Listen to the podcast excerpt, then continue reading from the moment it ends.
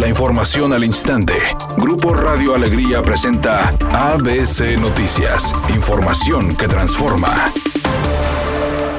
La secretaria de Salud en el estado, Alma Rosa Marroquín, informó que este día se reportaron 5.554 casos nuevos de COVID. Todavía no sabemos si podría alcanzar un pico más elevado o ya va a empezar esta disminución. En el caso de Nuevo León, ayer cerramos 5.554 nuevos casos, teniendo un acumulado de 408.868 se muestra cómo este incremento con ciertas caídas y luego otra vez incremento. Hasta ahorita nuestro pico más alto ha sido el del día 20 de enero con 7.207 casos.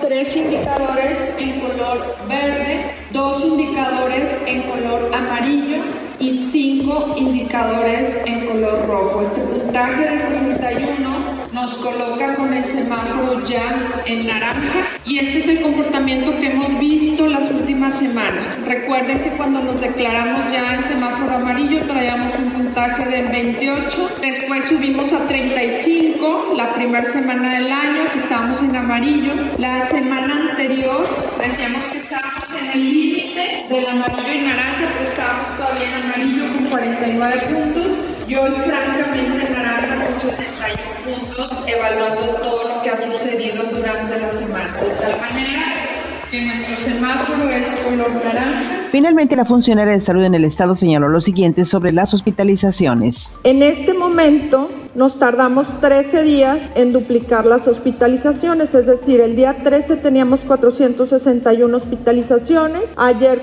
terminamos con 967, recordándoles que hay un porcentaje de más o menos el 25% días, un poco más, de pacientes donde la infección por COVID es coincidente y que presentan, si tenemos ya el global, nos da los 967 que ya les había mencionado.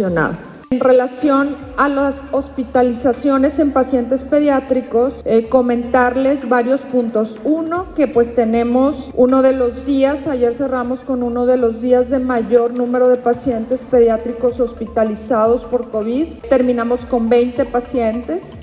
El presidente López Obrador calificó de irracional la orden que giró un juez federal a la Fiscalía General de la República para que investigue al subsecretario de Salud, Hugo López Gatel, por la muerte de personas a causa de COVID. Se le va a dar todo el apoyo eh, jurídico y se van a presentar todos los argumentos, pero también el apoyo político y moral. Y es que familiares de dos personas fallecidas denunciaron que López Gatel no realizó las acciones necesarias para evitar la muerte de personas contagiadas.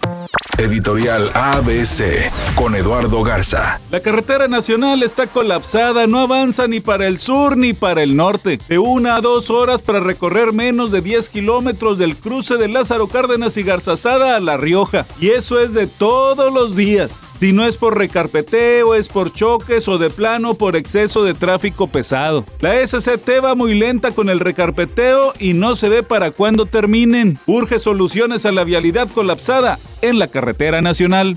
ABC Deportes informa. El Canelo Álvarez sigue sin anunciar su próxima pelea y hay versiones de que podría enfrentar al campeón semipesado Dimitri Vivol el 7 de mayo y después completar la trilogía contra Golovkin el próximo 17 de septiembre. Eso es lo que en el camino podría encontrarse el Canelo Álvarez en este 2022. En una entrevista con el conductor Jordi Rosado, Eugenio Derbez dio a conocer que su primer carro lo compró para poder invitar a salir a Victoria Rufo, quien para entonces ya era la reina de las telenovelas y él apenas un actor principiante. Recordó con humor la anécdota y dijo que si quería salir con ella se tenía que aplicar para poderla sacar a pasear.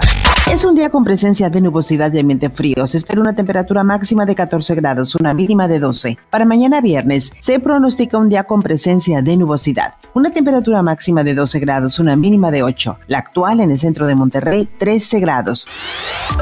ABC Noticias. Información que transforma.